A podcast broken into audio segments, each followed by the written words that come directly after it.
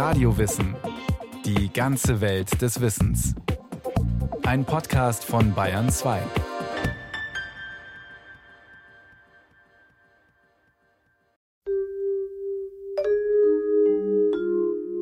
Kein geringerer als der Floh war es, der Gottessohn zum Lächeln brachte. Das Christkind in der Krippe verhalf ihm zur Flucht vor dem Erzengel Gabriel und bei seinem Absprung kitzelte er das göttliche Baby an der Wange, so dass es kichern musste. So berichtet es der spätberufene Evangelist Karl Heinrich Waggerl Mitte des 20. Jahrhunderts. Nicht erst seit Christi Geburt ist der Floh des Menschen treuer Begleiter. Der älteste uns bekannte Floh hatte vor 50 Millionen Jahren das Pech, in Baumharz kleben zu bleiben. Der Harzklumpen samt Floh wurde zu Bernstein und diese fossile Konserve fand ein junger Biologe im Jahr 1939 am Ostseestrand. Daher wissen wir, den Floh gibt es, seit es Säugetiere gibt. Und Vögel. Denn der Floh braucht vor allem eines: frisches, fließendes Blut von Warmblütern. Die Flöhe sind eine ganz, ganz faszinierende Gattung der Insekten. Diese Gattung der Flöhe, Siphonaptera, hat über 2000 Arten. Und von diesen 2000 Arten gibt es ungefähr 80 bei uns in Mitteleuropa. Früher war der häufigste sicher in der Umgebung des Menschen der Menschenfloh. Professor Marion Ruisinger leitet das Medizinhistorische Museum in Ingolstadt. Wegen Umbau und damit verbundenem Platzmangel musste das Museum eine möglichst platzsparende Ausstellung konzipieren. Da hüpfte der Floh auf den Plan. Die Größe des Flohs ist perfekt, er ist gerade noch sichtbar. So zwei bis drei Millimeter. Das heißt, man kann ihn zeigen, ohne Mikroskope zu benötigen, aber er braucht eben sehr wenig Platz in der Vitrine. Das wussten auch die ersten Flohforscher, die es am eigenen Leib spürten. Der Menschenfloh ist der erste Floh, mit dem man sich wissenschaftlich auseinandergesetzt hat. Da bekam es seinen Namen von Carl von Linné, der auch das System der Botanik im 18. Jahrhundert formuliert hat, als Pulex irritans. Pulex das ist das lateinische Wort für Floh, Irritanz, der zum Zorn reizende, der reizende, irritierende Floh. Das zeigt schon, mit welcher Haltung man dem Floh gegenüber trat. Und seitdem haben wir eben gut 2000 Floharten entdeckt und benannt und das hat noch lange nicht aufgehört, das geht noch weiter. Manche Flöhe sind so auf bestimmte Lebensräume spezialisiert, dass Forscher sie an den merkwürdigsten Orten aufspüren. Mein Lieblingsbeispiel ist Hectopsylanarium. Dieser Floh ist tatsächlich spezialisiert darauf, in den Nasenlöchern der Küken des kleinen Felsenpapageis in Südamerika zu leben. Der Floh ist nicht besonders wählerisch, wenn sein Wirt nicht greifbar ist. Hauptsache Warmblüter. Flöhe gehen nicht an den Frosch oder an die Eidechse. Aber bei den Warmblütern ist ein hungriger Floh dann nicht mehr sehr wählerisch. Er zieht vielleicht als Hundefloh den Hund, als Katzenfloh die Katze vor, aber bevor er verhungert, nimmt er alles, was sich anbietet und gerne auch mal den Menschen. Ob der Mensch arm ist oder reich, gut oder böse, das ist dem Floh egal. Davon gibt es genügend schriftliche Zeugnisse, von arabischen Märchen und indischen Sagen bis hin zur Bibel und dem Koran.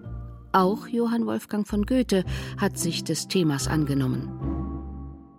Im Faust, in Auerbachs Keller, in dieser Szene, da wird ja dieses wunderbare Lied gesungen, dass ein König einen Floh hat. Einen großen Floh, den liebt er gar nicht wenig, als wie seinen eigenen Sohn. Und dieser Floh dann Karriere macht im Hofstaat und alle Frauen, auch die Königin und die Hofdamen piesacken durfte.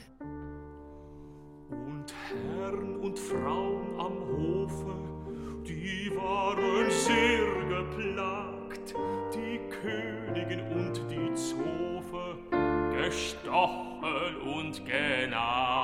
Die Sänger stolz und revolutionär gestimmt, sie zerdrücken und zerknacken durch alles, was sie sticht.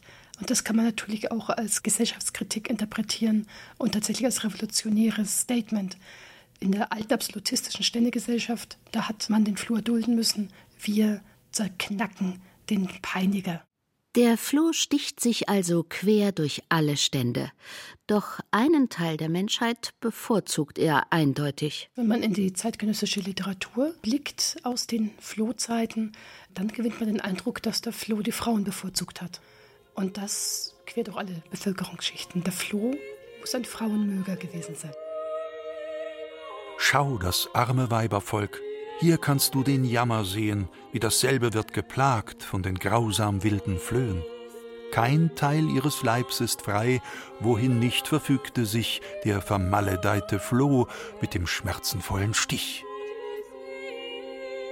Das gibt viel Anlass zur Spekulation.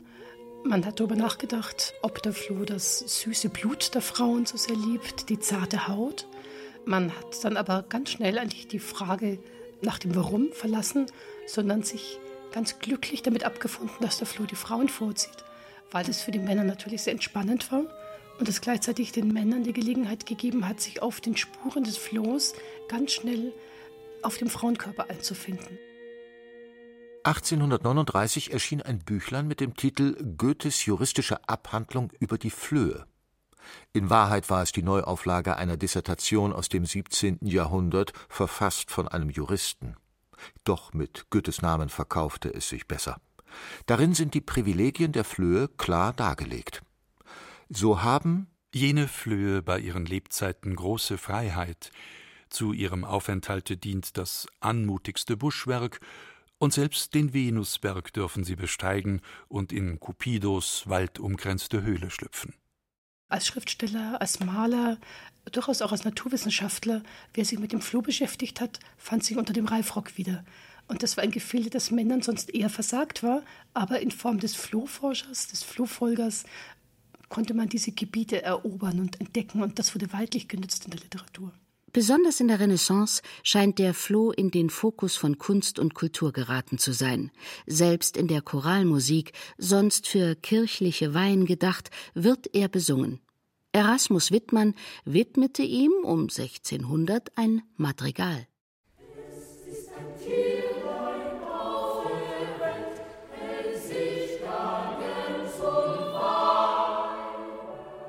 Eine Statistik aus dem Jahr 1913 zählt seit dem 16. Jahrhundert 129 Werke an Flohliteratur, quer durch alle literarischen Gattungen.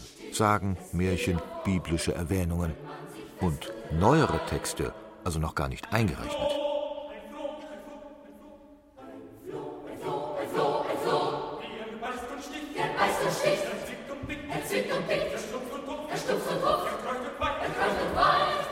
Wenn ein Floh einen Mann befällt, wirft das meist ein schlechtes Licht auf ihn. Männer mit Flöhen sind Loser. Einer der bekanntesten ist Spitzwegs armer Poet, der auf einer Matratze unter einem löchrigen Dach einen Floh zwischen den Fingern zerknackt. Männer sind für die Großwildjagd bestimmt. Kleingetier ist der Frauenrevier. Sicher ist das auch ein Grund, weshalb der kleine Quellgeist zumeist so positiv dargestellt wird. Das ist tatsächlich sehr erstaunlich. In der frühneuzeitlichen Flohliteratur kommt der Floh ziemlich gut weg. Er ist zwar ein Quälgeist, das schon, er sticht, er piekst, er nervt, er stört die Nachtruhe, aber unter dem Strich ist er ein lebenslustiger, fröhlicher, immer schnell verliebter Frauenmöger, so ein Draufgänger, ein Schabernack, eigentlich ein ganz sympathischer Kerl mit sehr menschlichen Zügen. Und er ist sehr klug. Und dass er so klug ist, das erklärt man daraus, dass er ja ausschließlich vom Blut der gewitzten Frauenzimmer lebt, also die Klugheit der Frau, den Witz der Frau in sich aufnimmt und deswegen das klügste aller Tiere ist. So steht es in einer Schrift zu lesen.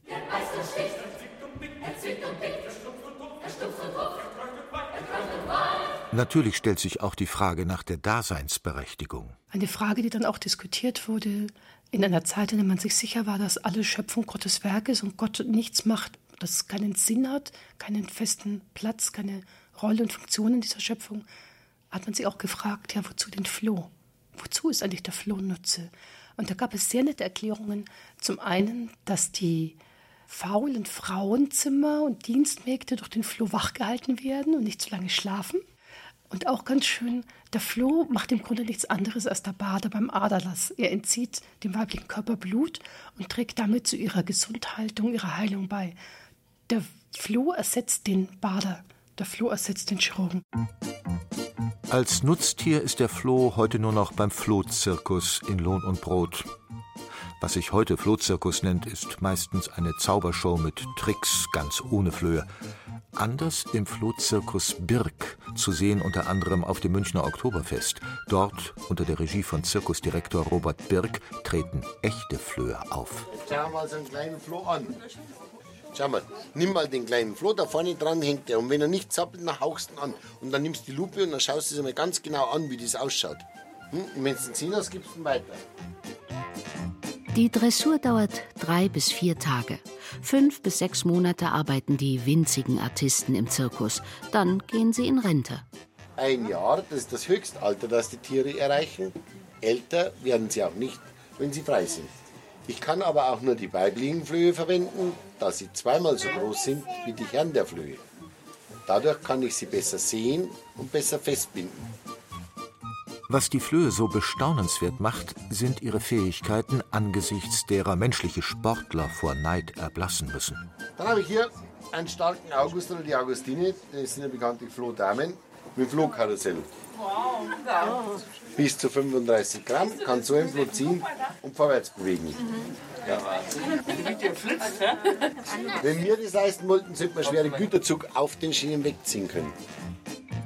Legendär ist aber vor allem des Flohs sprunghafte Natur. Der Floh kann aber auch sehr weit springen. Einen Meter weit und 15 Zentimeter hoch. Wenn wir das machen wollten, müssten wir mit einem Sprung weit über England, mit drei zur Südspitze Afrikas und mit sieben um die Welt kommen. Der Höhe nach mit einem Sprung auf den Mount Everest, den höchsten Berg der Welt. Das alles ist jetzt gerechnet im Verhältnis zum Körpergewicht. Interessant sind diese Künste auch für die Forschung. Wie geht das, fragen sich die Biologen. Und die Bioniker überlegen, können wir das für menschliche Lebens- und Arbeitsbereiche nutzen? Die Flöhe sind kleine Wunder, kleine Meisterwerke der Natur. Die Flöhe, aber auch andere Insekten haben einen Stoff in ihrem Körper, den es sonst im Tierreich nicht gibt. Ein Eiweißstoff, ein langkettiges Eiweißmolekül, Resilin genannt. Das sitzt so im Bereich der Oberschenkel ihrer Sprungbeine und damit können sie sich wegschnelzen. Muskelkraft allein reicht für die sportlichen Leistungen des Flohs nicht aus. Er macht sich das Reselin zunutze, um sich fortzubewegen.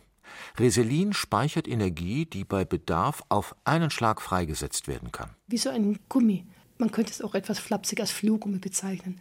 Der Floh springt dann auch nicht gezielt an einem Punkt, sondern er schleudert sich einfach weg. Nur weg ist eine Devise, schnell weg. Und wenn er das zack, zack, zack ein paar Mal hintereinander macht, dann ist er schon Meter weiter und für uns überhaupt nicht mehr erreichbar. Resilin, so fanden die Forscher heraus, ist ein Stoff mit ganz enormen biomechanischen Eigenschaften. Extrem robust, widerstandsfähig und elastisch. Es gibt bislang unter den Werkstoffen, die dem Menschen zur Verfügung stehen, nichts Vergleichbares. Einem Forscherteam in Australien gelang es im Jahr 2005, Flohgummi im Labor herzustellen. Auf die Sprünge geholfen hat es der Menschheit jedoch noch nicht. Die Mengen dürften bei weitem zu gering gewesen sein. Bei aller Bewunderung der Literaten, Künstler, Forscher und Zirkusdirektoren, im Leben der Menschen war der Floh immer ein Peiniger. Tag für Tag und Nacht für Nacht. Wir haben diese Floherfahrung verloren. Früher war das eine kollektive Erfahrung, die jeder teilte, auch unabhängig vom Stand, vom Reichtum. Flöhe gehörten zum Leben dazu, vor allem in der warmen Jahreszeit. Der Sommer war Flohzeit. Und das hat geheißen, dass man vor allem nachts gequält wurde von diesen Plagegeistern, die über dem Körper entlang liefen und die gestochen haben. Dieser Stich konnte wehtun. Dieser Stich hat anschließend oft dann sehr stark gejuckt und das war das eigentlich Quälende, die gestörte Nachtruhe und der Juckreiz. Für diejenigen, die diese Erfahrung noch nicht gemacht haben, der Kammerjäger Klaus Zink weiß, woran man erkennt, dass man Flohbesuch hatte. Man sieht es an den Stichen. Das sind Reihenstiche hier am Fuß, am Arm. So 1, 2, 3, 4, 5 hintereinander. Und man sieht die Tiere natürlich auch springen. Vor allem, wenn man irgendwie weiße Möbel hat oder helle Teppiche oder auf dem Bettlaken, sieht man die Tiere springen. Unsere Vorfahren mussten sich nicht fragen, ob sie vom Floh gebissen worden waren. Sie kannten die Zeichen nur zu gut. Wir erinnern uns, vor allem die Frauen wurden gequält. Doch ließen sie sich das nicht einfach gefallen. Der Floh sollte seinen Besuch unter dem Reifrock bitter büßen. Die Damen gingen auf die Jagd, fingen die Flöhe mit den Fingern oder legten Fallen aus. Das Haushaltungslexikon von 1740 beschreibt eine typische Flöhfalle so: Ein nicht sonderlich weites, entweder eisernes, knöchernes oder hölzernes Röhrlein, ringsumher voller Löcher geschlagen, unten zu und oben offen, dass man ein kleines, mit Honig, Sirup und anderen dergleichen süßen, kleberichten Sachen beschmiertes Stemplein da reinschrauben kann. Solches Büchslein hänge man unter die Kleider und werden also die Flöhe darin gefangen. Reiche Damen leisteten sich die Luxusvariante. Sehr elegante Flohpelze, Mard oder Iltis, mit goldenen Köpfchen gefasst, die man geradezu als Statusobjekt am Gürtel trug, als Dame von Stand. Und in dem weichen Fell dieses Pelzes haben sich dann die Flügel aufgehalten und konnten danach rausgekämmt und rausgeschüttelt werden. Auch traf man sich in Gesellschaften zur kollektiven Flohjagd und suchte sich gegenseitig ab. Doch der Floh war damals nicht nur lästig, sondern auch gefährlich. 400 Jahre lang, vom 14. bis zum 18. Jahrhundert, wütete in Europa die Pest. Allein in den sechs Jahren der Pestepidemie um 1350 starben 25 Millionen Menschen, mehr als in allen Kriegen zusammen. Was man nicht wusste, Schuld am großen Sterben war der Floh. Er wechselte seinen Wirt, wie es ihm zu Pass kam. Von der Ratte zum Menschen, kein Problem. Der Pest Bacillus vermehrte sich in seinem Verdauungstrakt und bildete am Magenausgang einen todbringenden Pfropf. Wenn der Floh den nächsten Wirt stach, würgte er den Pfropf aus Krankheitserregern hoch und der tödliche Cocktail gelangte in die Blutbahn. Ein so infizierter Mensch starb innerhalb weniger Tage. Erst 1914 wurde der Floh als Täter entlarvt. Doch zum Glück taugt nicht jeder Floh zum Bazillenboten. Krankheitsüberträger waren seinerzeit der orientalische Rattenfloh im Nahen Osten und Pulex irritans, der bereits erwähnte Menschenfloh. Klaus Zink, Schädlingsbekämpfer in München, gibt Entwarnung. Der Menschenfloh ist nahezu ausgestorben. Also ich habe in meiner Karriere erst einmal einen Menschenfloh gehabt da wo wirklich der Mensch befallen war. Ansonsten sage ich jetzt mal, dass er zu 99 Prozent ausgestorben ist bei uns jetzt hier. Wenn heute jemand vom Floh gestochen wird, ist das in der Regel ein Tierfreund. Ich habe oft Flohanrufe, wenn die Sonne scheint im März, wenn die Gärten wieder aktiviert werden, aufgrund der verlassenen Vogelnester, weil die suchen ja dann Ersatzwirt. Das zweite ist, die Haustiere, Hunde, Katzen, ja, die draußen rumstreunern, die kriegen auch ständig Flöhe. Und die Leute setzen dann in der Wohnung das Flohhalsband ab. Dann wird das Haustier uninteressant für ein Floh, aber der Mensch dafür als Ersatz wird. Die Pest muss man in Mitteleuropa nicht mehr fürchten. Der Bacillus ist bei uns ausgestorben. Auch Flohbisse sind eher die Ausnahme. Aus unserem Kollektivbewusstsein hat sich der Floh in den letzten Jahrzehnten verabschiedet. Warum aber ist er heute nur noch Gast und nicht mehr unser treuer Lebensgefährte? Professor Marion Ruisinger vom Medizinhistorischen Museum in Ingolstadt. Das ist eine ganz spannende Frage. Sehr oft wird dieses Verschwinden des Flohs mit der Verbesserung unserer Individualhygiene, unserer Körperhygiene in Zusammenhang gebracht. Und das ist Quatsch. Das stimmt nicht. Dem Floh ist es völlig egal, ob seine Tankstelle schmutzig oder sauber ist. Der Mensch ist für ihn die Tankstelle, er kommt zum Trinken, geht wieder. Die Hygiene hat damit gar nichts zu tun. Was tatsächlich etwas damit zu tun hat, ist unsere Wohnungshygiene, vor allem die veränderten Fußbodenbeläge und die Erfindung des Staubsaugers. Die Brutstätte des Flohs schlechthin, das waren diese Fugen zwischen den Dielenbrettern in den alten Holzböden. Wenn dort im Sommer noch feucht gewischt wurde und dann die Sonne drauf geschienen hat, dann hatten die Floheier ideale Bedingungen, um sich zu entwickeln zu Flohlarven, Flohpuppen und eben dann zum adulten Floh. Vergegenwärtigen wir uns kurz, ein weiblicher Floh legt pro Tag bis zu 50 Eier. Bei einer fruchtbaren Phase von etwa vier Monaten sind es rund 6000 Eier. Da aber dann schon die Kinder und Kindeskinder mitproduzieren, können in einer Saison durchaus 30.000 Flohnachkommen entstehen. Nach diesem Szenario nun die gute Nachricht. Aber ohne diese Nester, ohne diese Brutstätten in den Böden mit Feuchtigkeit und Wärme kann ein Floh nicht gedeihen. Und unsere modernen Bodenbelege, ob es PVC ist oder ein versiegeltes Parkett oder ein regelmäßig gesaugter Teppichboden, da hat der Floh keine Chance. Und wenn uns dann doch mal ein Floh in die Finger gerät, sind wir ratlos. Bei Ausstellungsführungen war eine meiner Lieblingsfragen ans Publikum, wie bringt man einen Floh um? Nur die ganz betagten Gäste, die wussten auch, wie man den Floh killt. Man kann ja am Floh zwischen die Finger nicht zerdrücken, das geht nicht. Nee? Nee. Kannst drücken, wie du willst. Du musst dir vorstellen, das sind lauter so Kacheln. Okay. Ja? Und die sind aus Chitin. Die haben einen Chitinpanzer. Und ich kann ihn nur knacken, und zwar zwischen die Fingernägel. Okay. Da knackt er. Wer den Floh nicht zerknacken will, kann ihn auch ins Feuer werfen. Der stets offene Kamin oder die Nachttischkerze erfüllte anno dazumal nebenbei diese Aufgabe. Feuer und Fingernägel sind heute nicht mehr das Mittel der Wahl. Heute tut es der Staubsauger. Und wer sich gar nicht zu helfen weiß, der greift zum Telefon. Also grundsätzlich, Parasiten, Blutsauger sind ekelhafte Geschichte, nerven den Menschen, gehen auf die Psyche. Ich glaube, die Psyche ist das Schlimmste bei der ganzen Kiste und ist aber durchaus in den Griff zu kriegen. Und der Mensch, also der Befallene, wenn der aufgeklärt ist, dann kann er sich selber sehr gut helfen.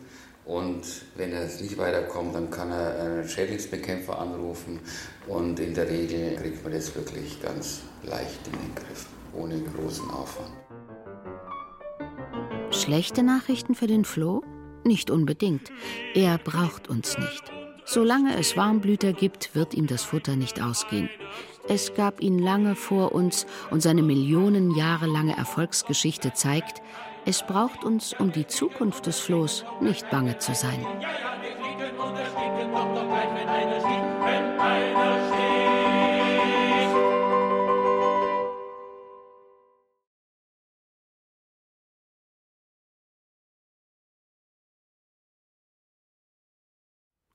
Sie hörten Der Floh, Quälgeist und treuer Gefährte von Christiane Neukirch. Es sprachen Frauke Pohlmann, Andreas Neumann und Peter Lersch. Technik Michael Krogmann. Regie Irene Schuck. Eine Sendung von Radio Wissen.